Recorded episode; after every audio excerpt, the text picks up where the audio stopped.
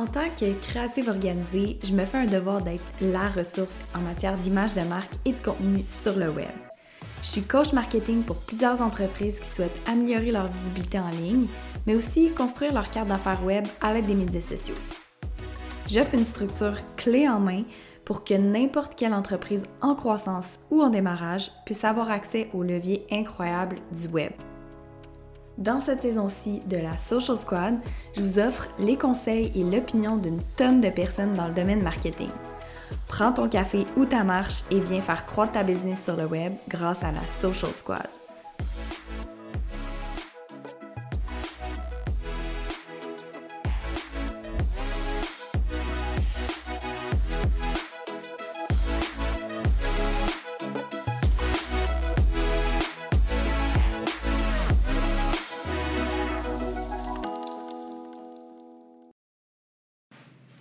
Aujourd'hui, je reçois Alexandra Godbout, qui est coordonnatrice marketing et communication à la Chambre de commerce et d'industrie de la Rive-Sud. Dans le passé, elle a été gestionnaire de médias sociaux chez BRP et aussi chargée de projet chez Capilla, qui était une entreprise familiale. Alex, c'est aussi une amie de l'université de Sherbrooke. On a fait notre bac ensemble euh, en marketing. Puis aujourd'hui, je la reçois avec moi sur le podcast pour qu'elle nous partage son opinion, sa vision par rapport aux médias sociaux. Ayant travaillé euh, beaucoup euh, dans le passé avec les médias sociaux, euh, je pense que c'est une très bonne ressource pour nous aujourd'hui. On va avoir beaucoup de plaisir. Puis, moi, je dis toujours qu'il n'y a pas de recette magique au marketing. Il n'y a pas de solution overnight. Puis, on va le, on va le découvrir encore plus aujourd'hui dans l'épisode. Mon but, c'est vraiment de donner aux membres de la Social Squad, donc vous qui écoutez en ce moment, accès aux meilleurs outils du domaine grâce à mes conversations avec d'autres professionnels du milieu.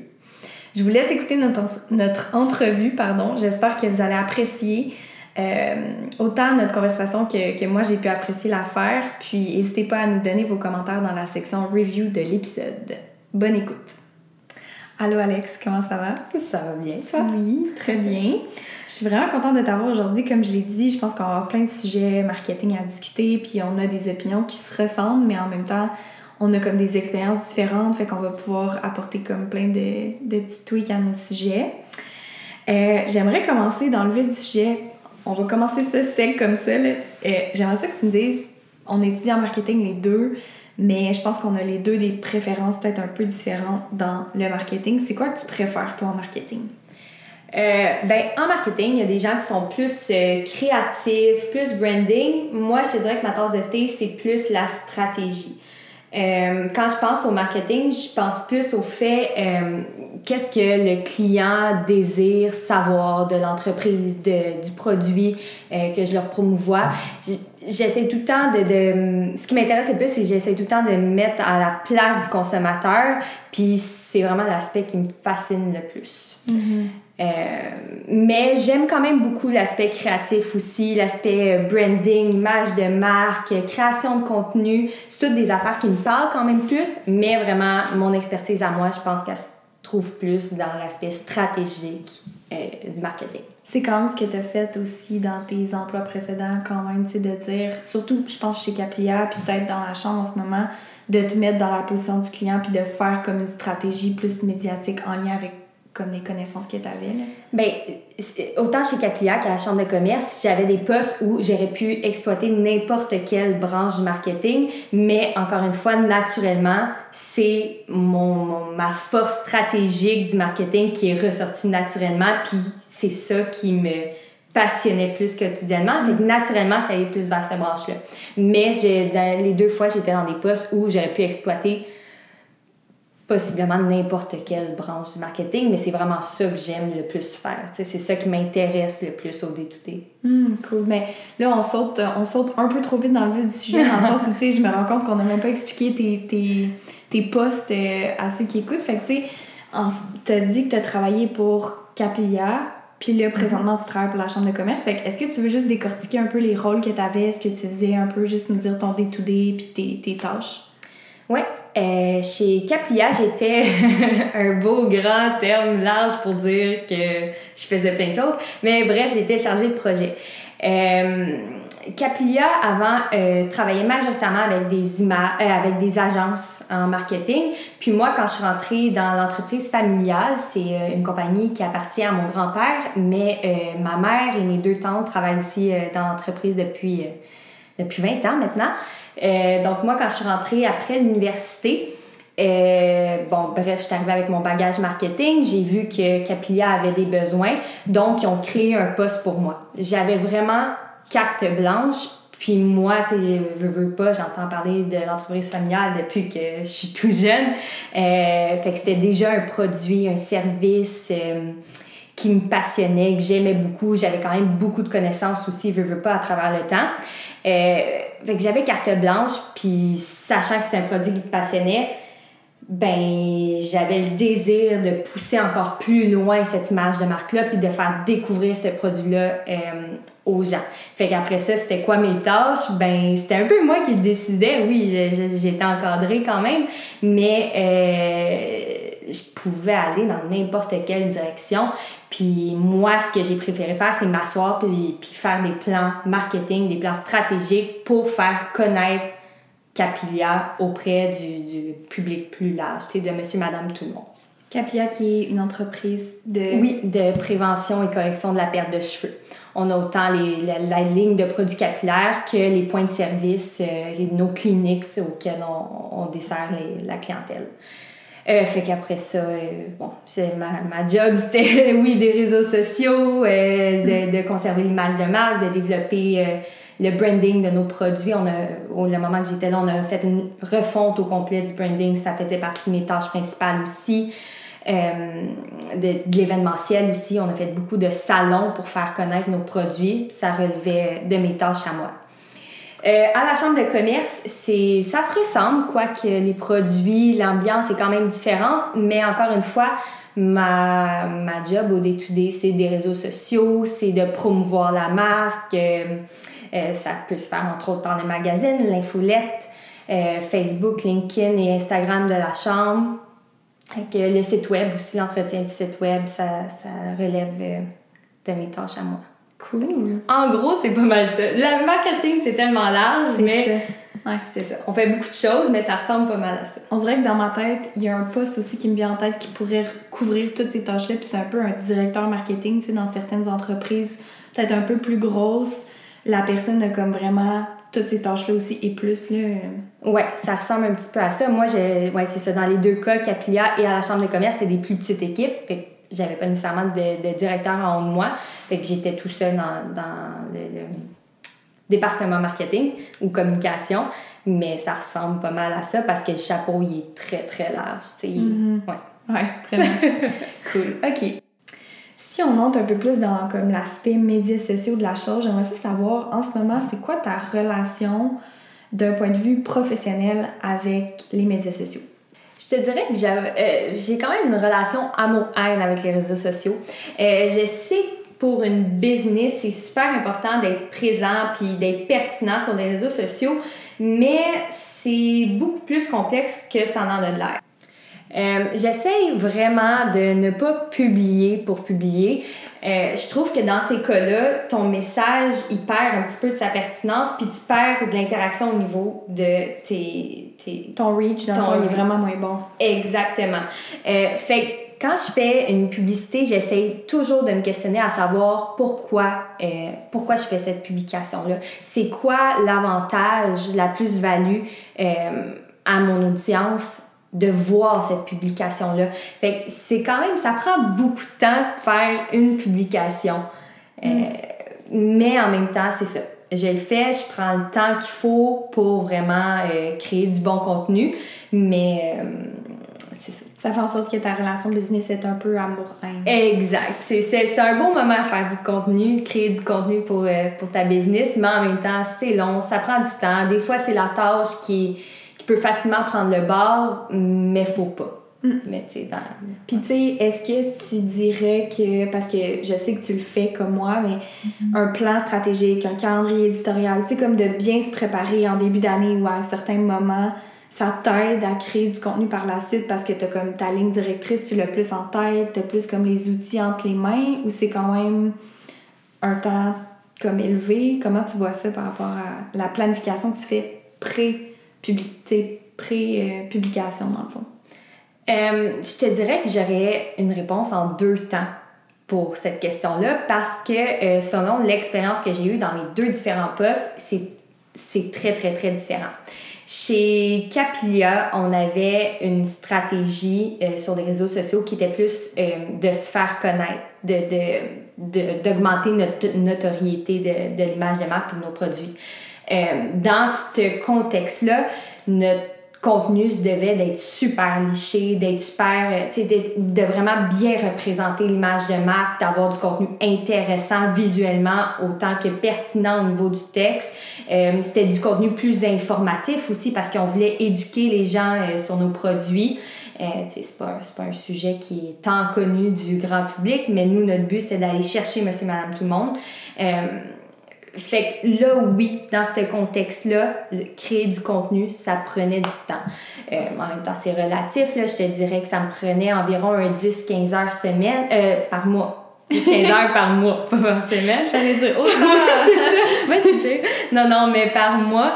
Euh, puis vraiment, là, le processus qu'on faisait pour créer notre contenu, c'était de lister la liste de sujets selon la saison, le, mois, les, les, thèmes pertinents à ce moment-là. Euh, on faisait la liste de sujets. Après ça, on sortait notre, nos images, notre contenu. Euh, puis après ça, on rédigeait le texte qui allait avec. C'était plus, euh, c'était plus de jus de qu'en ce moment. Je dirais qu'à la Chambre, notre objectif sur les réseaux sociaux, c'est d'interagir avec notre communauté euh, de les laisser savoir qu'on est là, qu'on a telle activité, euh, leur montrer même du contenu à l'interne de l'équipe euh, pour les faire euh, sentir qui, font partie, d'une communauté. dans cette optique-là, c'est beaucoup plus facile de publier sur les réseaux sociaux. C'est du contenu plus spontané, du contenu plus... Léger, divertissant. Des petites questions, des petites vidéos. Ça n'a pas besoin d'être super léché. Ça peut être super spontané, encore une fois, mais fait dans ce contexte-là, à la chambre, ma, planification, elle se fait. Écoute, je te dirais que je fais une semaine à deux semaines d'avance aussi parce que notre calendrier d'événements change souvent. Fait que planifier trop d'avance, pour moi, c'est pas toujours pertinent. Euh, puis là, c'est beaucoup plus léger comme, euh, Mm-hmm. comme planification. Mais encore une fois, c'est sûr que j'utilise toujours un calendrier de publication pour s'assurer que euh, on soit pas inactif pendant... Euh, que tu as une constance. Exactement, mm. c'est ça. Le calendrier de publication me permet vraiment de garder ma constance à tous les jours ou à tous les deux jours euh, mm. sur nos plateformes. Puis tu vois, ce que j'aime que tu as dit par rapport à Capilla, c'est que je pense que les deux entreprises étaient à des niveaux assez différents. Il y avait mm-hmm. comme pas les mêmes objectifs, pas la même stratégie. Puis dans une optique de service où une entreprise commence sur les médias sociaux, euh, je pense qu'elle n'a pas le choix de faire de la notoriété, un peu entre guillemets. Elle n'a pas le choix d'essayer de se faire connaître. Donc, elle n'a pas le choix de passer plus de temps dans sa structure, à bien savoir quoi poster, quoi dire. Tu sais, c'est plus une question de juste interagir avec ta communauté. Puis je pense que ça, c'est important de l'inclure. Tu sais, qu'une fois de temps en temps, ta publication, elle soit super légère, super divertissante mais quand même que tu aies une structure parce que c'est ce qui va te permettre d'avoir ta constance. si tu te fies sur le spontané, tu es une entreprise de service qui n'a pas des événements chaque semaine, ça va être difficile de créer ton contenu. Tu n'auras pas de mm-hmm. jus, tu n'auras pas de. Ta ligne directrice, elle sera pas, elle sera pas très cohérente. Fait que, tu sais, le, plan stratégique va venir vraiment t'aider, même si tu as quand même beaucoup de jus de bras à faire après, de créer tes publications, ton texte et visuel. Au moins, ta ligne directrice, ta structure est là. Ouais. Mm. Ouais. Si on parle maintenant de ta relation personnelle avec les médias sociaux, est-ce qu'elle est pareille? Est-ce qu'elle est différente? Comment tu, comment tu vis ça, les médias sociaux, personnellement? Euh, je t'avoue que personnellement, c'est quand même très, très différent. Je suis pratiquement absente sur les réseaux sociaux. Euh, je suis vraiment pas quelqu'un euh, qui publie souvent ma vie personnelle. Peut-être justement parce que je suis trop sur ces plateformes-là euh, au quotidien pour mon emploi, euh, ça fait en sorte que oui, j'en consomme personnellement pour moi, mais euh, je prends pas le temps de comme publier puis rédiger un message ou du moins si je le fais, c'est vraiment très très spontané, super léger, pas de gros texte parce que ça me tente plus rendu là de, de me poser trop de questions, de dire ah, mais là, pourquoi je partage ça? Non, j'en vois pas là-dedans dans le personnel, mais euh, non, c'est ça, j'en consomme quand même. Euh, Puis ta consommation, par rapport à ta consommation, est-ce que tu dirais que ça t'influence beaucoup sur tes décisions ou sur ton, ton mental, ton aspect comme santé mentale? Tu sais, on le voit beaucoup présentement. Est-ce que tu dirais que tu te sens un peu visé par, tu sais... Ouais. Tellement. Et ben, en fait, ça se fait indirectement, là, mais je pense que c'est quand même important d'en prendre conscience que le contenu qu'on consomme nous influence, qu'on le veuille ou qu'on ne veuille pas. Euh, D'ailleurs, j'ai fait un, un, gros ménage des personnes que je suivais il y a un mois ou deux, puis ça l'a vraiment fait du bien parce qu'à un moment donné, c'est des, des, des, fameuses influenceurs, influenceuses, qu'on a l'impression que c'est pas de la publicité, mais au final, euh, on se fait avoir. non, mais tu sais, j'avais le goût de consommer beaucoup plus. Puis après mon, mon, après mon ménage, là, de, de qui je suivais, qui je suivais plus, euh, ça, on dirait que ça m'a fait du bien. Ça, Je me sentais moins agressée. Fait que je prends plus plaisir maintenant à, regarder mon actualité, mais aussi je, je sentais moins l'espèce de pression de dire euh, ah il me semble qu'il me faudrait ça ou ah ça ça a de la cool à acheter. Je pense que c'est important de prendre le temps de regarder qui on suit parce que c'est sûr que même si tu dis non, non, moi je suis pas touchée par ça, ça finit par, par nous influencer. Vraiment, tu vois, moi, c'est moi aussi ça m'influençait beaucoup, tu sais, ça m'influence encore beaucoup, puis le ménage est très important. Moi, c'est plus, je l'ai vu vraiment en début de pandémie. Moi, c'est mm. tout l'aspect de, des, des personnes qui, qui, nous faisaient sentir comme si on n'était pas assez productif, comme si on faisait pas assez de choses, comme si on bougeait pas assez, on mangeait pas assez bien, on cuisinait pas assez, on travaillait pas assez, on se donnait pas assez. Puis on dirait que je suis rentrée dans cette loupe-là, je me suis fait comme un peu engourdir par ça, puis j'étais tellement rendue que plus je consommais Instagram ou mes médias sociaux, plus j'étais négative, plus je vivais des périodes comme d'anxiété, plus j'étais comme j'étais vraiment absorbée par ça. Puis tu sais, je travaille là-dedans, je le sais c'est quoi l'impact, mm-hmm. mais je me laissais quand même avoir parce que dans ma tête, j'avais pas le choix de suivre mm-hmm. ces influenceurs-là pour savoir ce qui se passait, pour savoir ce qu'ils faisaient, pour savoir comme pour garder le pouls comme des médias sociaux. Puis plus ça avançait, plus je me suis rendu compte que j'ai vraiment pas besoin de suivre ces gens-là, tu sais, pour tout. Parce que de toute façon, moi, je veux pas être ce genre d'influence-là, puis je veux pas que mes clients soient ce genre d'influence-là non plus.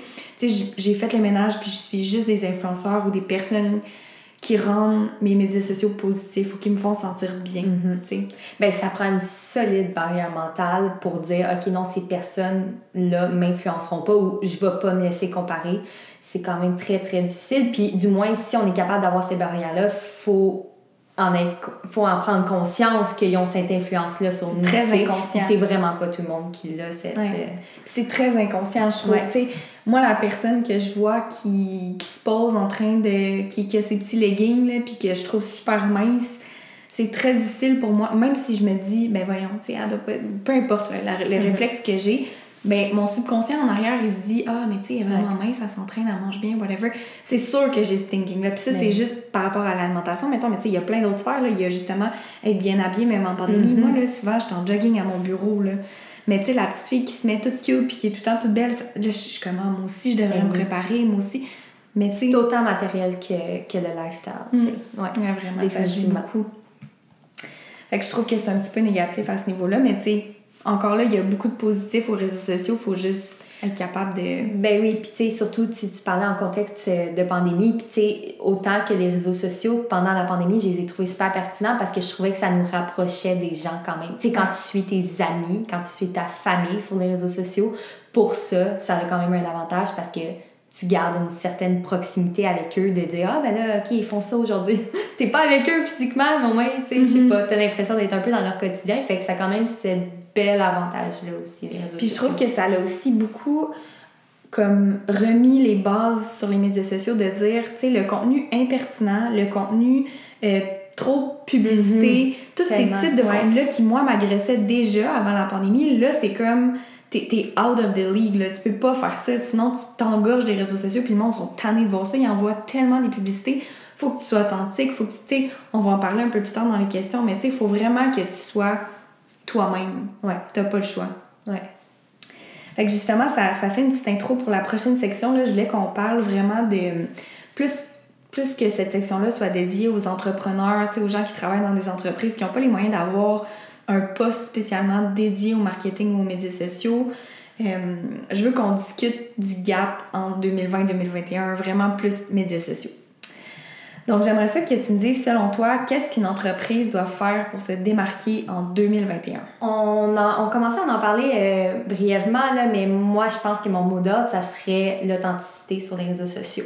Euh, surtout en 2020-2021, il y a beaucoup trop d'informations, il y a beaucoup trop d'entreprises qui essayent de se démarquer en, en même temps.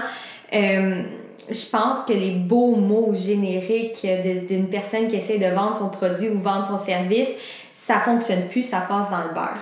Euh, je pense qu'en 2021, ce qu'il va falloir faire, c'est de ne pas avoir peur de donner un ton ou une personnalité à sa publication. Tu sais, de vraiment avoir, euh, de, de, de, laisser transparaître la personne que tu es ou, euh, ou l'image de l'entreprise dans la publication, dans chaque publication que tu fais. Puis c'est là que tu vas aller chercher ton audience. Parce que quand les gens désirent ou, ou du moins considèrent acheter ton produit, ben, veux, veux pas, ils ont déjà une espèce de pied dans la porte pour mm. ton service, pour, pour toi en tant qu'entrepreneur ou pour ton entreprise. Fait que ça serait de pas avoir peur de se de se démontrer dans les publications, de, de vraiment de donner un ton, d'utiliser les mêmes mots qu'on utiliserait, par exemple, si on parlait face à face avec une personne. Hmm. Oui, c'est sûr ne faut pas aller trop dans le, le, le jargon, ou, tu sais, c'est, c'est pas ça que je suis en train de dire, mais de pas avoir peur de... de de pas trop censurer ces mots. Ouais. Mais je pense a aussi, moi, ce que je dis souvent à mes clients, puis des fois, c'est pas tout à fait compris, puis je pense qu'avec la tweet que tu viens de le donner, ça va être plus facile de comprendre, mais souvent je dis de, de, de le, client doit sentir une émotion, Mm-hmm. doit vivre une émotion. C'est comme ça qu'il va vouloir t'acheter puis qu'il va vouloir, tu sais, quand tu deviens ami avec une personne, pourquoi? Parce que cette personne-là te fait vivre quelque chose, tu sais, cette personne-là suscite une émotion en toi qui est cool, Mhm. que tu as envie d'apprendre à connaître ce qu'elle veut dire, tu sais. C'est un peu la même chose sur les médias sociaux. Pourquoi tu aurais envie d'écouter ce que la personne dit ou de lire ce que la personne dit? Ben, c'est parce qu'elle va te faire vivre quelque chose. Tu vas être comme, ah ouais. Puis souvent, ça passe par une histoire, ça passe par sa personnalité, ça passe Mhm. par justement donner un ton à une conversation, à, à ton post, à tes, tes visuels, vraiment t'adresser à la personne comme si tu y parlais, comme si c'était ton ami. Exact. C'est pas, pas familier, pas du jargon, pas hey, salut man, whatever, là, mais tu juste de donner vraiment ta personnalité comme si tu parlais à une amie ou à un ami, tu sais. Non, exact. Puis, tu sais, pas nécessairement, quand je dis euh, ne pas censurer son message, ça veut pas non plus d'aller dans du. euh, dans du contenu qui peut être euh, provoquant, peu importe, c'est pas non plus d'aller là, tu sais, c'est vraiment juste de, c'est ça, comme tu dis, de créer une émotion à travers la publication, d'essayer le plus possible de faire sentir la même émotion euh, en lisant ton post que si tu parlais face à face avec la personne, tu sais. Ouais, vraiment.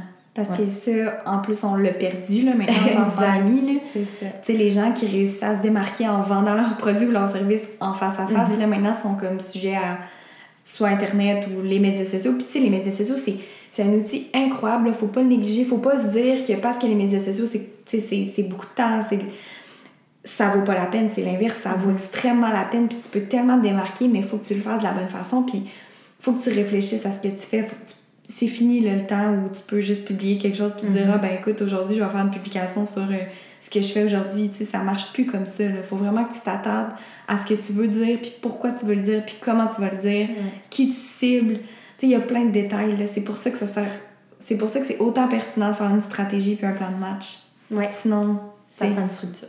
Ouais, ça prend vraiment une structure. On s'entend là-dessus.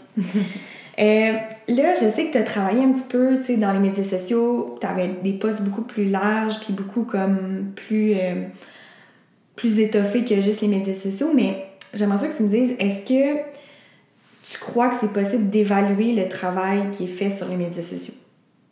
En temps. En temps, puis aussi en termes de rentabilité ou en termes d'énergie. Ouais. Euh, c'est large comme question. Ouais, c'est quand même difficile à répondre, mais euh, c'est sûr que dans mon day-to-day, les réseaux sociaux, c'est. euh, pas une, pas une petite, là, mais c'est une portion de mes tâches. C'est loin, loin, loin d'être ma tâche principale, dans le sens où oui, c'est obligatoire, faut que je le fasse, faut que je l'anime, mais ça représente pas la majorité de mon temps. Euh, j'ai donné une petite idée en temps déjà euh, pour Capilia, c'est un 10-15 heures par mois. Au final, c'est vraiment pas si pire que ça, c'est vraiment juste de l'inclure à son horaire. Pour la chambre, euh, comme le contenu, comme je disais, il est plus spontané, bon, mais c'est encore moins que ça, ça. Ça se fait vraiment très rapidement. Pour évaluer le niveau énergie puis rentabilité, c'est sûr que c'est très difficile, puis c'est comme un peu intangible, c'est fait que c'est difficile à savoir, mais j'ai goût de te donner comme réponse, tu sais euh, quand tes publications valent la peine. Tu vois l'interaction euh, que ta publication génère. Tu sais, quand tu publies une publication, puis là, oups, tu as des notifications qui pop tout d'un coup, ben, crime, tu sais que ce contenu-là, il est allé chercher euh, ton audience, ou du moins, tu sais que c'est un bon moment pour les contacter. Fait que, tu sais, peut-être de le prendre en note, ça c'est de dire, OK, oui, euh, du contenu vidéo, parfait, ah, ça a fonctionné cette fois-là. Ou de dire, ah, tel sujet, ah, ça fonctionne plus que telle autre affaire. Fait c'est très vague comme réponse, mais c'est le concept essai-erreur. Puis ça, c'est 2020-2021, tout le monde l'a dit. Tu peux pas tu peux pas dire, OK, je publie tout le temps ça, tout le temps ça, tout le temps ça. Non. C'est de l'essai-erreur. Tu vas voir, j'ai publié telle heure, OK, ça a moins bien fonctionné. Telle heure, ça a super bien fonctionné. Comme tu dis, je le prends en note. Mhm. Moi, les clients qui me disent, c'est quand la meilleure heure pour poster, je leur dis, c'est de l'essai-erreur. On va le tester au fil du mhm. temps. ça se peut que ça prenne deux semaines de trouver tes heures. Facebook te donne des stats, parfait. Mais si tu es une entreprise qui démarre, tes médias sociaux, tu n'en auras pas de stats. Il va falloir les bâtir. Fait que essaie, teste des choses. Mets-toi dans la position de ton consommateur. Qu'est-ce que. Est-ce que tu consommes tes médias sociaux le soir? Est-ce que tu penses qu'il regarde plus le matin, le midi? Tu sais, c'est quand ces périodes de consommation? Puis à partir de là, tu vas bâtir tes, tes meilleures pauses. Non, c'est ça. Puis, tu sais, euh, je suis un peu un, un, cordonnier mal chaussé dans le sens où même moi, en tant que, que, responsable des réseaux sociaux, je ne vais pas voir mes statistiques à tous les jours, puis que, tu sais, mm. euh, je prends pas le temps de, de faire ça. Mais crime, ça a donné qu'à un moment donné, dans le cadre d'une formation, euh, je suis allée voir quel moment était le plus opportun pour contacter mon, mon audience. Euh, puis pour vous mettre en contexte, moi j'avais un petit peu, euh, j'avais l'habitude de publier le matin. Très tôt le matin, je me disais, OK, bon, les entrepreneurs, ils doivent, tu sais, ils se lèvent tôt, regardent peut-être leur cellulaire plus le matin qu'à 2 heures de l'après-midi alors qu'ils sont super occupés ou en rencontre, tu sais. fait que j'avais, j'avais l'habitude de publier vers 5-6 heures le matin. C'était ça qu'on c'était comme ça qu'on fonctionnait. Euh, ben bref, ces statistiques-là, finalement, m'ont dit que mon audience était plus réceptif le soir. Tu sais, euh, passer un 5-6 heures euh, le, en, en après-midi, la fin de journée.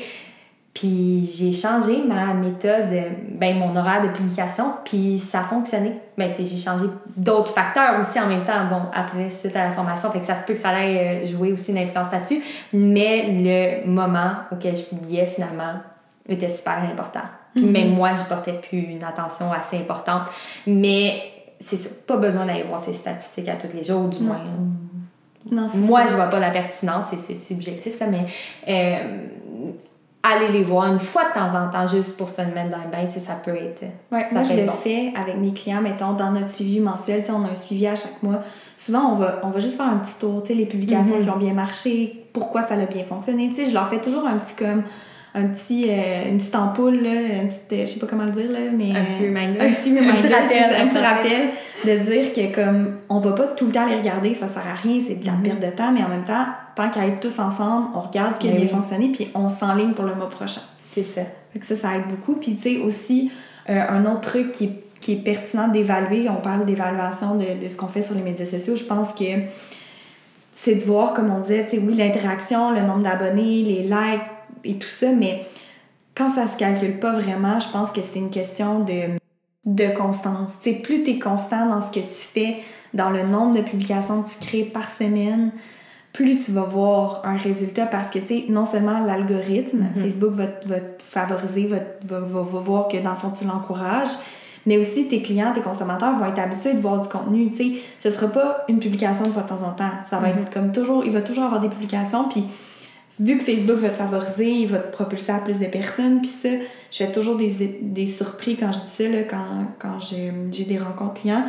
Il y a 3 à 4% des gens Mhm. de ta communauté qui te suivent, Ouais, qui, qui voient, voient. tes publications. Si tu démarres, tu as 300 personnes qui te suivent, il y a 3, per- il y a 3 Mhm. qui voient tes publications. C'est rien, là. Ouais, ben c'est pour ça aussi tu parlais de constance, mais euh, moi personnellement sur Facebook, je pense, puis je suis pas une spécialiste non plus ou une calée en réseaux sociaux, du moins euh, je, connais ce que je connais, mais je publie à tous les jours parce que justement t'as pas l'impression sur Facebook d'inonder ton abonné parce qu'il ne voit pas toutes tes publications. Si tu en fais seulement une par semaine ou deux par semaine, tu perds un petit peu justement cette portée-là parce que euh, s'il y a 2, 3, 4 de, de ton audience qui, qui voit ton message, puis tu publies en plus pas souvent, ben Ouais. tu te fais pas remarquer. Ouais, ça c'est ça c'est la portion difficile, c'est la portion moi tu vois que je suis comme tellement ambiguë parce que moi je ben en tout cas, c'est par rapport à la clientèle avec laquelle je travaille présentement, mais tu sais c'est des gens qui sont pas habitués de créer du contenu, qui sont pas Mhm. habitués d'être sur les médias sociaux.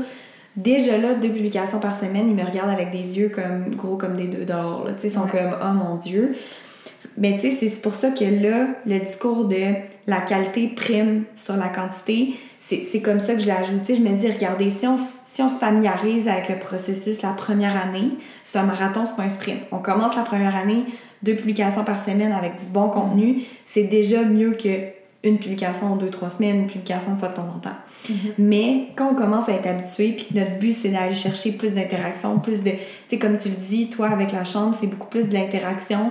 Fait qu'il faut que tu sois favorisé par l'algorithme parce que pour que les gens interagissent, il faut qu'ils voient ta publication. Mhm. C'est logique. Ben, j'ai goût de leur dire, laissez-vous le temps, puis ça va venir. Ouais. Tu vas avoir à un moment donné le réflexe de dire, euh, je sais pas, là, je pense encore euh, à, à quand j'étais chez Caplia, par exemple, euh, tu sais, quand tu es dans un sujet, quand tu es dans un dossier, euh, ou, ou juste quand tu es dans une rencontre client, puis tu parles, tu as un point super vendeur à ton, que tu es en train de dire à, ta, à ton client, prends-le en note, ce point-là. Prends-le en note, puis dis-toi, hey, ça, ça, ça a été un super bon argument vendeur. Je vais aller faire une publication là-dessus. Puis, moindrement que tu commences à avoir ces réflexes-là dans ton quotidien, de dire, hey, ça, c'est vraiment un bon sujet. Et ça, c'est vraiment un bon, une bonne, un bon punchline. Je sais pas le mot en Ouais. français, là. Mais, euh, ben, prends-toi là en note. Mm. Ton, ta création de contenu va être deux fois plus facile, tu sais. Parce que euh, faut pas penser juste à du contenu très, très large pour ta business. Faut penser plus segmenté que ça, tu sais. Ouais. Ouais, c'est là que ton contenu va être encore plus pertinent. Puis comme tu dis, ça, c'est quelque chose qui vient avec le temps. Tu sais, plus tu te familiarises à, à te dire qu'il faut que tu publies plusieurs fois par semaine, Mhm. plus tu vas commencer à tranquillement, pas vite, dans ton quotidien, trouver des petites, des petites Ouais. parcelles de contenu que tu pourrais réutiliser qui seraient pertinents. Mais ça vient avec ton expérience sur les médias sociaux. Tu sais, tu peux pas te dire du jour au lendemain, je passe de 0 à 8 publications par semaine. C'est sûr. Super. Maintenant, on va entrer dans quelque chose d'un peu plus tangible. On a parlé beaucoup d'intangibles, mais là, euh, j'aimerais que tu nous parles de tes outils préférés pour soit gérer le marketing, gérer tes médias sociaux, créer ton contenu, peu importe, des outils, dans le fond, que toi, tu as utilisés, euh, qui, qui ont vraiment été bénéfiques pour les entreprises pour lesquelles tu as travaillé. Je te dirais que moi, euh, je suis pas l'exemple qui utilise le, beaucoup d'outils. Euh, tu sais, moi, la, la planification des réseaux sociaux, autant que je disais tantôt que c'est complexe, mais plus en termes de temps puis de, de d'un petit peu d'énergie, là. Mais euh, je vois ça super simple. Moi aussi. Euh, tu sais, vraiment, ça se veut pas tant que ça compliqué, puis une science super euh, complexe, tu sais. Ça reste quand même juste une image avec un texte. Euh, c'est vraiment plus la réflexion stratégique en arrière qui est importante, puis ça, ça vient pas nécessairement d'un outil, ça vient plus de ta tête puis de ta créativité. Euh, mais bon, dans le contexte où on parle d'outils, euh, je te dirais que moi, de mon côté, quand j'étais chez Caplia, quand je disais qu'on avait une stratégie avec du contenu plus liché, j'avais Planoly qui était une application euh, qui m'aidait vraiment beaucoup. Je te dirais que ça a été la plus bénéfique dans ce temps-là que j'utilisais parce que ça me permettait de voir euh, l'ensemble de mon contenu. Est-ce que c'était balancé? Est-ce que c'était beau visuellement?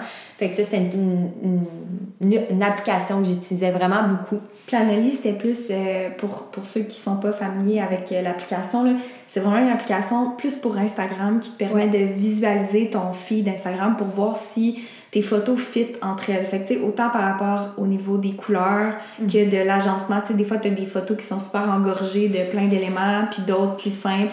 Fait que, tu peux, tu peux les disposer, puis après aller les publier pour voir, pour être certaine qu'ils fit entre elles, en fait. Ouais, exact.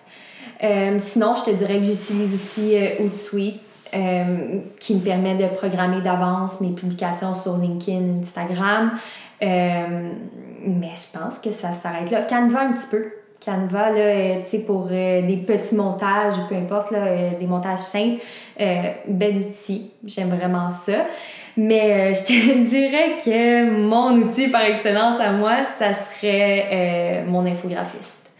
Euh, je trouve ça vraiment très pertinent d'avoir une infographiste qui, euh, qui connaît ton image de marque, qui, qui garde cette ligne directrice-là à travers toutes tes publications, tous tes visuels. Moi, je suis vendue pour cet outil-là.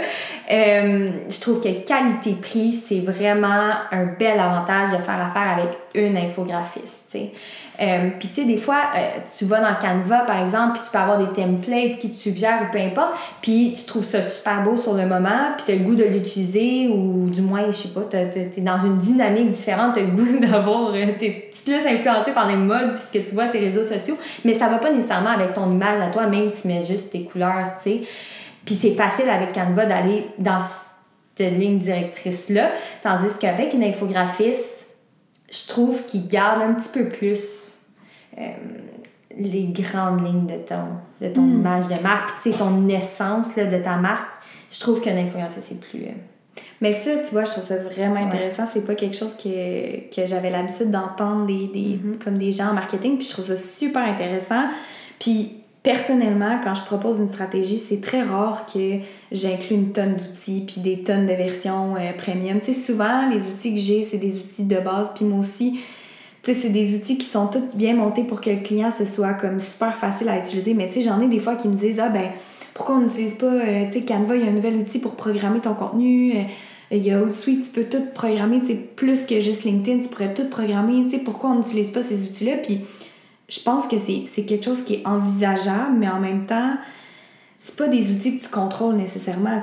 Est-ce que ces outils-là vont te permettre à long terme de tout mm-hmm. programmer tes choses? tu utilises plein d'outils, puis là, tu te perds. Quand tu viens pour créer ton contenu, ça devient tellement complexe que tu n'as plus envie de créer. C'est ça. Fait que moi, je trouve, je trouve ça super intéressant ce que tu dis parce que plus tu rends ça simple, plus ton processus de création puis de programmation est simple, mm-hmm. plus c'est simple puis c'est facile pour toi de le faire, plus tu as envie de le faire. Mais puis imagine si tu fais la planification de ton contenu, puis il faut que tu te promènes sur trois, quatre outils pour faire une, ta, ta planification, ça devient quand même lourd. C'est ça. Euh, puis il y a plein de bons outils, je suis certaine. sais moi, j'en ai qui me parlent d'Asana, qui me parlent de plein de choses. Puis je suis comme, pour vrai, c'est des excellents outils si vous voulez apprendre à travailler avec. Puis vous, ça vous dérange pas d'avoir 3-4 outils. Mhm. Parfait. Mais moi, personnellement, je me sens pas à l'aise de. Déjà qu'on implante beaucoup de changements, tu sais, mhm. déjà juste de créer du contenu, c'est quand même une bonne dose de défi je me dis, en plus d'intégrer des nouveaux outils, tu sais, ben oui. c'est quand même... Euh, en avoir trop, c'est pas nécessairement mieux, tu sais. Ça, va pas, ça va pas nécessairement leur rendre la tâche plus facile. Euh, d'avoir les bons outils, ou du moins les tester aussi avant d'avoir les, les, la version premium, là, de payer. Des fois, la version gratuite fait amplement la job. Ouais. Moi, la version, en ce moment, la seule version premium euh, qui vaut vraiment la peine, je trouve, mhm. c'est au niveau de Canva. Puis, tu sais, mhm. tu parlais de ton infographiste, c'est sûr que quand tu as un infographiste, tu n'en as ben, pas besoin. Mais Canva a comme des sections, dans le fond, qui te permettent de créer ton brand. Fait que tu as tes couleurs, tu as tes typographies. Puis, tu sais, moi, souvent aussi, quand je, quand je travaille avec des clients qui ne travaillent pas avec des infographistes, je leur dis, on va créer des genres de templates puis vous allez vous fier à ces templates-là. Vous n'allez pas aller voir dans les templates. T'sais, ils vont mhm. pas voir dans les templates comme nouveauté. Ils se fient pas à ça. Fait qu'ils sont pas biaisés par ce qui se crée. Parce que, tu sais, c'est tellement drôle parce que dans mon dernier coaching, il y a une ma cliente, elle m'a dit ça, elle me dit Eh mon Dieu, mais j'aurais jamais pensé de tout le temps utiliser des mêmes templates, mais de changer des couleurs, des, de, la, de la disposition. Elle dit Moi, je serais allée dans les templates, mettons, de Pâques, là, j'aurais pris genre euh, des templates super colorés avec des petits cocos, puis j'étais comme Ok, non, faut quand même garder ta ligne directrice, tu sais. Ben, c'est ça. Puis aussi, il faut pas oublier que on vend Canva comme c'est un super outil, mais on est loin d'être les seuls à l'utiliser, tu sais. Aussi. Puis on parle de se démarquer à un moment donné, si ça a l'air d'être trop du Canva pris euh, avec juste un petit texte changé puis que ça représente pas ta business, ben tu, tu- Tu te démarqueras pas. Exactement. C'est un coup d'épée dans l'autre, tu sais. Le créer sur mesure, c'est vraiment. euh, C'est C'est vraiment ça. un plus, mais tu sais, comme je disais, Canva quand même te permet vraiment, si c'est, tu sais, moi là, la majorité du temps, je commence avec un template vide. Mhm. Je prends juste les bons formats, je commence avec le template vide, puis après ça, on crée le template pour le, pour le client. Mhm. Puis tu sais, ce template-là, là, après ça, on joue avec, puis on le modifie, puis pour garder la ligne directrice, Mhm. on réutilise en, en modifiant les choses de place et tout, mais on prend pas des, des templates déjà créés. Pour une tête créative, c'est vrai que Canva, puis dans ce contexte-là où, où tu peux créer ton branding, c'est quand même, tu sais, quand même très pertinent puis c'est très cool. Par contre, pour quelqu'un qui est moins créatif, le fait d'avoir une infographiste puis juste lui donner ton brief puis dire écoute, garde, j'ai vu ça passer, euh, t'es-tu capable de me faire quelque chose comme ça? Ou euh, tu sais ah, j'imaginais quelque chose comme ça, t'es-tu capable de me, me proposer euh, une épreuve par exemple? Si c'est un, entrepreneur qui a moins cet aspect-là, ce thinking-là créatif, ça peut aller leur sauver beaucoup d'énergie, puis surtout beaucoup de temps. Si toi, ça te prend, euh, ben pas toi, mais euh, euh, l'entrepreneur, par exemple, ça il prend euh, un deux heures sur Canva parce qu'on sait aussi que tu peux te perdre, puis Ouais, ouais, tu peux passer beaucoup de temps. Ouais. c'est ça. Tu sais, si tu sais pas exactement ce que tu veux, ben encore là, une infographiste, pour le prix que ça peut te coûter, là, euh, ça peut valoir vraiment la peine. sais. C'est sûr que si tu es une personne très créative, puis tu sais qu'est-ce que tu veux, ben Canva, c'est un super outil, encore une Ouais. C'est vrai, puis je pense qu'il faut faire attention aussi à. Tu sais, on parle d'infographiste, je pense que toi, tu as trouvé ton infographiste, mais comme on se parlait un petit peu avant, je pense qu'il faut faire attention aussi parce que, tu sais, il y en a qui vont qui vont pas nécessairement aller dans la même lignée ou qui vont pas ou qui vont prendre plus de temps, fait que ça va coûter plus cher. Tu sais, il faut vraiment trouver comme quelqu'un avec qui ça fit, là. Ouais, effectivement. Puis tu sais, euh, vraiment quelqu'un que tu as l'impression qu'elle comprend l'essence de ton entreprise, puis surtout aussi l'audience auquel Mm. tu, euh, tu communiques. Tu sais, faut qu'elle comprenne un petit peu euh, ce que ton audience veut voir. là. parce que. Super. Euh, maintenant, les publicités Facebook sur les médias sociaux, t'en penses quoi? Ben, moi, je suis pas fan. Je suis pas fan de, de payer sur Facebook. Euh, oui, ça augmente ta portée. Tu, vas chercher un plus gros reach de personnes qui voient ta publication, ton nombre de personnes atteintes. Euh, est-ce que ton le nombre de est-ce que voyons. est-ce que ces- ces personnes atteintes là sont pertinentes pour ton message? Est-ce que c'est vraiment des personnes qui vont se convertir en clients ou que ton message va aller faire une différence dans leur vie? Non, pas nécessairement. Facebook, l'algorithme n'est pas encore assez ou poussé pour aller faire un assez bon tri. Euh, moi, j'ai j'ai comme l'impression que si tu t'attardes plus à la pertinence de ton contenu, puis à créer du contenu que tu penses qui va engager ta, ton audience, ça va être beaucoup mieux. Puis ton nombre d'interactions va être beaucoup mieux aussi. Mhm. Ben, comme on le disait, le temps, c'est de l'argent. Fait que je pense que si t'es pour mettre de l'argent dans ton contenu, Mhm. ce serait mieux de le mettre dans le temps que tu passes à peaufiner ce que tu vas dire, comment tu vas le dire, parce que t'es es le seul qui connaît exactement ton target, puis t'es, tu sais, fait Les- la situation où je dirais où que la publicité payante Facebook pourrait être pertinente, c'est euh, si tu t'attardes, si tu as un, un public cible qui est vraiment très très large. Euh, Les grosses brands. un- oui, c'est ça, ou un message, tu sais, un punchline qui est vraiment très général, tu sais, qui peut parler un petit peu à tout le monde, là, c'est peut-être un peu plus pertinent. Puis encore là, en marketing, on l'a vu, là, c'est comme une loi non écrite. Là. Viser tout le monde, c'est comme c'est la tu te tires dans le pied, là, c'est la pire Ouais. erreur que tu peux faire. Fait que tu sais, c'est pour ça que souvent, je le, moi, je le favorise pas, la Mhm. publicité Facebook, parce que je me dis, tu vises tout le monde. Mais Ouais. en marketing, viser tout le monde, c'est- c'est pas pertinent. Non, c'est ça. À moins que tu sois, tu t'as des produits qui sont plus larges, des restaurants, par exemple. Oui, là, peut-être c'est pertinent. Mais dans un, toi, dans le domaine Ouais. financier, par exemple, tu t'attends, tu parles pas à monsieur, madame, tout le monde. Tu veux Mm. cibler ton message. Puis dans ces cas-là, je pense pas que les, publi- les, les publications Facebook payantes soient la meilleure option.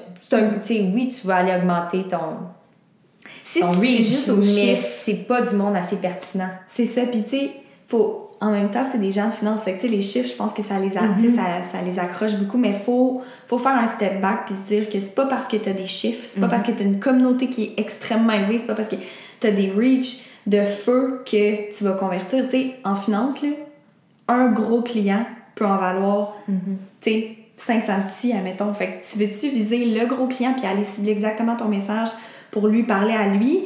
Ou tu veux en viser 500 que- qui sont pas trop sûrs, tu sais, qui regardent des Emma Assurance de ce monde puis tu sais, qui... Fait que, tu sais, c'est- la différence est là. Puis si tu veux mon avis à moi, je suis pas sûre que mettre un 100$ sur une publication Facebook va aller chercher ton gros client. Non. Pas sûr. Il va peut-être aller chercher euh, une soixantaine de personnes de plus, mais je pas convaincue que ton gros client va être là-dedans. Moi non plus. Il va être vraiment dans le, dans le sentiment que tu vas y faire vivre. Tu vas venir l'accrocher avec ton histoire, avec tout ce qu'on a dit. Là, Ouais. c'est vraiment comme ça que tu vas le cibler. Mhm. Ensuite de ça, euh, moi, je veux savoir, c'est quoi les entreprises qui t'inspirent? Soit par leur image de marque, soit par leur marketing, soit par leurs médias sociaux, whatever. Euh, Puis pourquoi ils t'inspirent? Mes coups de cœur sont souvent des entreprises québécoises. J'adore les entreprises québécoises. Je trouve tellement qu'on fait des belles affaires. Euh, je peux pas. ben, on, on entend souvent parler d'eux en ce moment, mais je peux pas m'empêcher de penser à Woman, Sandrine Marquis, à Maison Lavande, à Germain Hôtel. Euh, je trouve tellement que c'est des entreprises qui se démarquent bien. Euh, mais encore une fois, si on pense à ces entreprises-là, on pense à des messages super authentiques on a l'impression de les connaître, tu sais. Euh, puis je trouve vraiment que les entreprises québécoises sont bonnes, en tout cas, j'en ai comme plein en tête, là, mais sont bonnes pour faire transparaître leur, leur valeur, tu sais, Leur personnalité. leur personnalité de l'entreprise. Ils ont souvent une, ils ont souvent une personne aussi, tu sais, Oui, qui fait aussi. comme leur marketing. Ils ont une tête d'affiche interne. Tu sais, pas, pas une tête d'affiche genre comme de surplus euh, RD, là, comme... C'est vraiment une, une tête d'affiche qui est à l'intérieur de l'entreprise. Mhm. Soit une propriétaire comme Andréane Marquis ou, tu sais, euh, la maison Lavande, je pense à... Je pense c'est Marjolaine, son nom. Ouais, euh, je l'ai pas en tête. C'est ça, elle a Mais- fait beaucoup de trucs sur Instagram, elle parle beaucoup, puis elle explique ce qu'ils font à la maison lave, qu'elle dit, tu sais, elle est super comme friendly, fait que c'est vraiment le fun, là. Ben, c'est ça. Mm. J'aurais goût de dire euh, que c'est eux qui m'inspirent le plus présentement. C'est en plus en contexte de pandémie, j'ai le goût de les encourager, mais c'est eux qui attirent plus mon attention. Je trouve tellement qu'ils ont l'air des entrepreneurs, des entreprises vraies, je les admire. Hmm, c'est cool parce que ça vient chercher ce qu'on disait de, des entreprises les plus authentiques puis qui Ouais. sont pas euh, dans, des, dans des mots trop lichés, des messages trop parfaits. Ils pourraient être très parfaits, là, ces Ben oui. entreprises-là, s'ils vendent des produits. Il n'y a rien qui pourrait empêcher Andréane Marquis d'essayer d'être une, euh, une Zara de ce monde ou whatever. là. C'est vraiment pas ça, sa, sa marque. Là. Fait que, Non. c'est très cool. Euh, Est-ce que tu as des idoles dans le domaine? Ça revient un peu au même que tes entreprises, en fait? Pas Ouais. vraiment. Non, pas vraiment. Te- Puis euh, maintenant, ça c'est une question que j'avais très hâte de te poser. Ce serait quoi ton meilleur conseil pour les entrepreneurs qui nous écoutent en ce moment? Je vais encore une fois me répéter, mais mon conseil, ne pas censurer son contenu. Tu sais, ne pas utiliser des trop beaux mots parce qu'on a peur de publier euh, euh, du vocabulaire trop pas vul vulgarisé. euh, sur Facebook. Je dirais de donner, c'est ça, un ton, une personnalité. Ne pas avoir peur du jugement. Oui, aussi. Ouais. Parce que je pense que quand on liche nos publications, Mhm. liche entre guillemets, qu'on essaie d'être trop parfait dans nos mots, dans nos phrases, on, on vient comme dans l'aspect trop. euh, je sais pas comment On perd les gens. Ouais. on perd les gens. Il faut utiliser le vocabulaire que eux utilisent chez eux. C'est Mm. là qu'ils vont se reconnaître, tu sais. Fait que ne pas censurer son contenu, son message. Ouais, très bon conseil. conseil. Ouais, très bon conseil. Euh, juste avant de passer aux petites questions éclairs pour terminer le podcast, j'aimerais ça savoir où est-ce qu'on va pouvoir voir Alex prochainement? Tu vas être, tu vas être où en ce moment? Est-ce que tu as des projets ou? Très bonne question. Euh, où est-ce qu'on va me voir? Euh, je, ne sais pas si ça va être bientôt, euh, mais tu sais, j'ai goût te répondre que j'ai toujours eu un petit peu le sang d'entrepreneur avec l'entreprise familiale qu'on a discuté de, de Caplia. Mon père aussi a, eu son entreprise d'ébénisterie. La, la, famille aussi à mon père a, son, a leur entreprise. fait c'est vraiment l'entrepreneuriat tourne autour de moi. Euh, bon, est-ce que je vais faire le saut dans quelques années? Peut-être bien, j'espère bien, mais euh, à voir. pour l'instant, on va te voir dans des événements de la Chambre de commerce, promouvoir les événements. Puis tu sais, ben oui. tu travailles vraiment directement avec des entrepreneurs. ben oui. c'est vraiment euh, C'est ça que j'adore le plus de mon emploi en ce moment, c'est que j'absorbe justement toute cette énergie-là des entrepreneurs que je rencontre. Puis c'est exactement pour ça que je suis à la Chambre de commerce, puis pourquoi j'aime autant l'organisation. c'est très cool. Super. Donc, pour conclure l'épisode, je voudrais euh, te poser cinq petites questions éclair. Fait que réponds sans trop y penser, qu'est-ce qui vient en tête sur le moment? OK. Première question. Comment tu te tiens informé et à jour dans ton domaine? Euh, je te dirais que c'est ça serait la veille stratégique. Tu sais, l'infolette, les réseaux sociaux, euh, un peu des compétiteurs. Ouais. Fait que la compétition. Ouais, un petit peu. Euh, j'aime pas ça les appeler comme ça, là. Mais c'est ça. Ouais. Des gens qui font sensiblement la même chose que, que Maintenant, c'est quoi ta lecture du moment? En ce moment, c'est euh, le livre de Gérard Fignon. de quoi sont faites nos leaders? Hmm. Super bon. Très, ah très bon. C'est euh, justement, c'est plein de petites entrevues et euh, puis d'histoires d'entrepreneurs euh, québécois. C'est super. Oh wow, je le mets sur ma bucket list. D'ailleurs, toutes les infos vont être dans le, dans le descriptif du podcast si vous voulez aller les retrouver. Maintenant, dernière question. Quelle action tu fais pour stimuler ta créativité? Euh, je te dirais rester à l'affût, euh, tu sais, des publicités, euh, de ce qu'on voit sur les réseaux sociaux, dans les, pancartes imprimées, les abribus, peu importe. toujours garder l'œil ouvert puis dire Hey my god, celle-là a, capté mon attention, tu sais. Pourquoi? Ouais, c'est hmm. ça, pourquoi, comment ça, si tu les couleurs, si tu, si tu le visuel, peu importe, tu sais. Fait que je te dirais. Hmm. Ouais, mais vague comme non, question, mais c'est pas un point en particulier, mais juste garder l'œil ouvert euh, des autres. puis justement, du marketing des autres.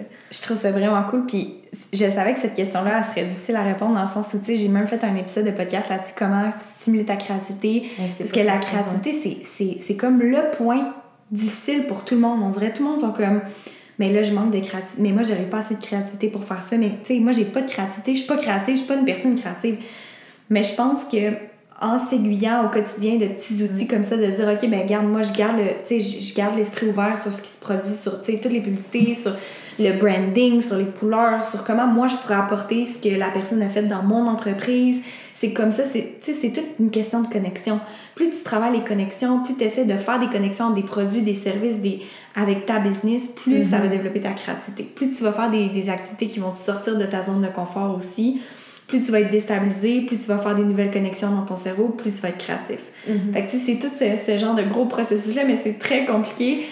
Tellement. Puis la créativité, ça se développe aussi. Ouais. Tu sais, quand tu es dans des moments créatifs, on dirait que hey, tu es, embarqué dedans, là, puis ça l'arrête plus. Puis quand ça l'arrête, au contraire, c'est difficile de leur stimuler, tu sais. Ouais. Mais ça se développe. Ouais, puis c'est, tu sais, même moi qui me catégorise comme une personne super créative, ça m'arrive des fois, là, je suis zéro comme inspirée, j'ai pas d'inspiration.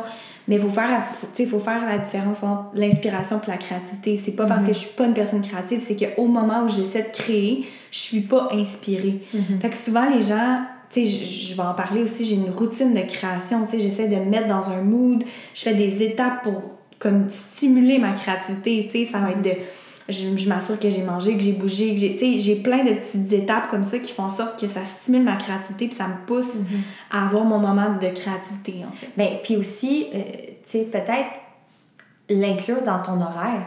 Tu sais, quand tu sais que, par exemple, vendredi matin, tu sais que tu fais du, contenu créatif, ben tu te mets justement, comme tu dis, un peu dans une ambiance puis dans ce minding-là. Si tu essaies de faire ça en deux tâches ou. tu sais, après dîner, là, ça fonctionne pas. C'est sûr que c'est 15 fois plus difficile puis tu as l'impression que ça te prend beaucoup plus de temps. Tu sais, mm. comme tu dis, c'est un peu de se mettre dans un, dans un mot. Exact, c'est ah. C'est là que ça va venir. Une fois que t'en crées une, t'en crées deux, t'en crées trois, et ça débloque. là, ça débloque. Là, t'es parti. Ouais, Moi aussi, je suis comme ça. Eh ben, merci beaucoup pour ton temps, Alex. C'était vraiment le fun de, de discuter de tout ça. Puis euh, j'ai vraiment apprécié euh, notre conversation. Ben, merci à toi pour l'invitation. N'importe quand.